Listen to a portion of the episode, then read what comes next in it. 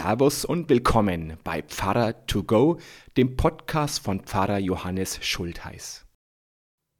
Neulich an der Kasse. Jemand will ein Lamm aus Keramik kaufen. Als die Kassiererin den Preis sagt, ist die Kundin erstaunt und entgegnet, aber Osterartikel sind doch zum halben Preis ausgeschrieben. Ja, meint die Kassiererin, Hasen und Eier, aber doch kein Lamm. Wir sind also schon so weit gekommen, dass das Lamm gar nicht mehr als Ostersymbol bekannt ist. Hasen sind Fruchtbarkeitssymbole und passen damit zu einem Frühlingsfest. Aber mit der biblischen Geschichte vom Tod und der Auferstehung Jesu haben sie rein gar nichts zu tun. Da passt am ehesten das Lamm, das schon lange vor dem Hasen ein Symbol für Ostern und gleichzeitig dem Karfreitag war.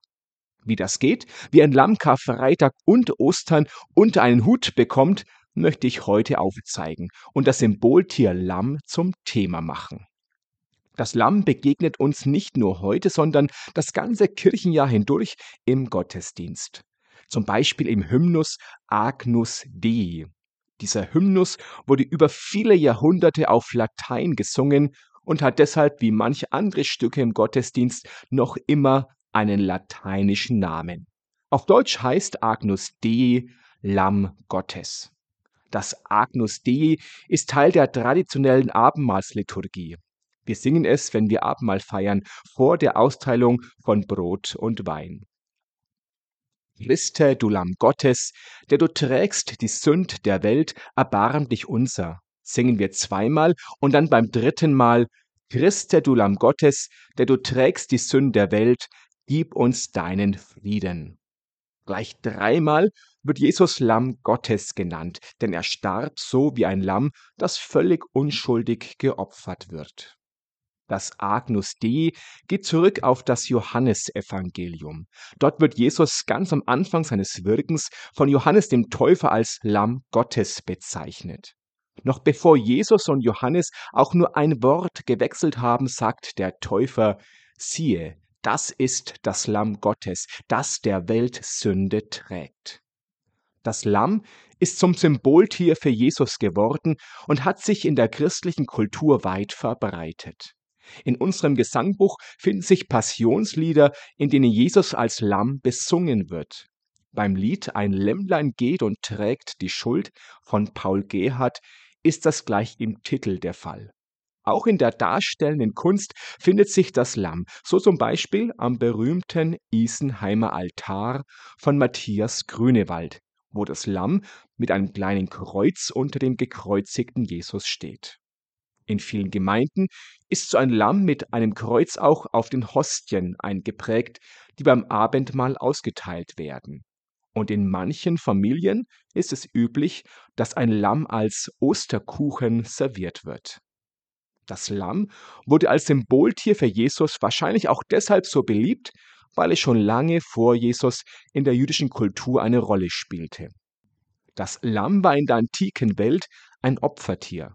Besonders deutlich wird das in der Geschichte vom Auszug aus Ägypten. Als die Israeliten unter Mose aus der Sklaverei flohen, konnten sie die Lämmer nicht mitnehmen. Sie wurden deshalb noch geschlachtet. Sie wurden geopfert, um das Leben in der Freiheit zu ermöglichen.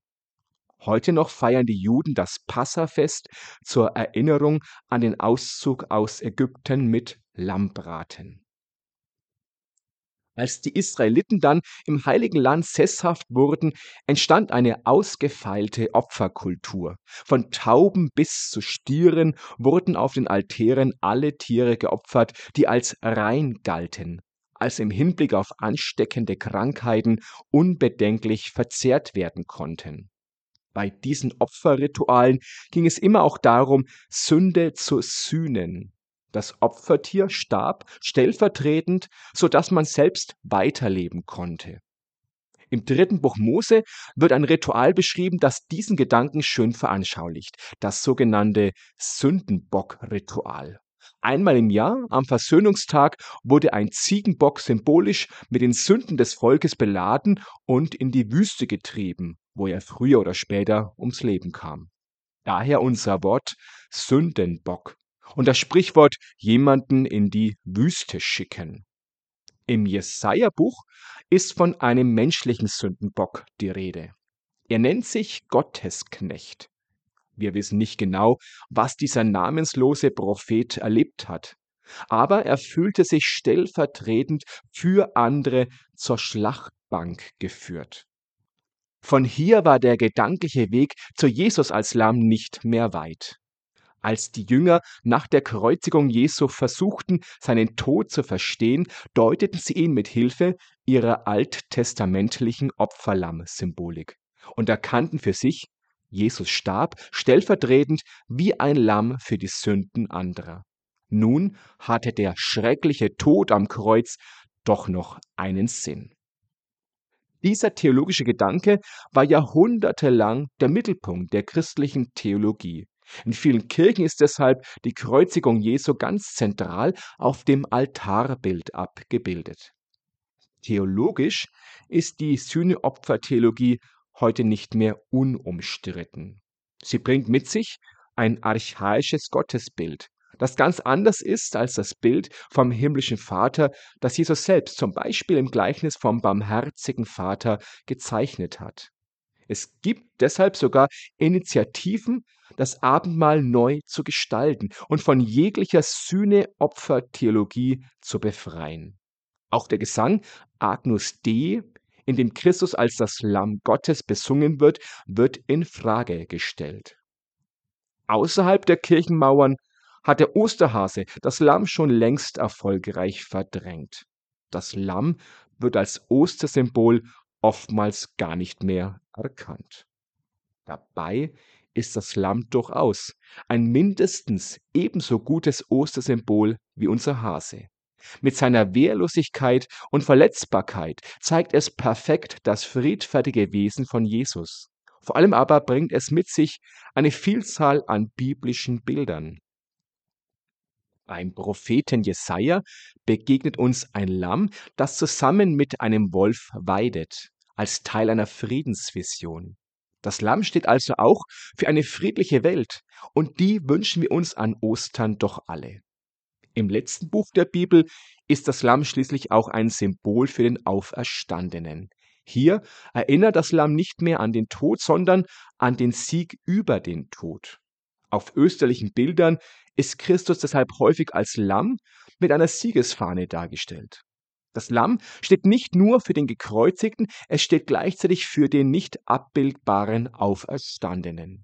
Das Lamm steht für den Karfreitag und Ostern gleichzeitig und das kann tatsächlich kein Osterhase.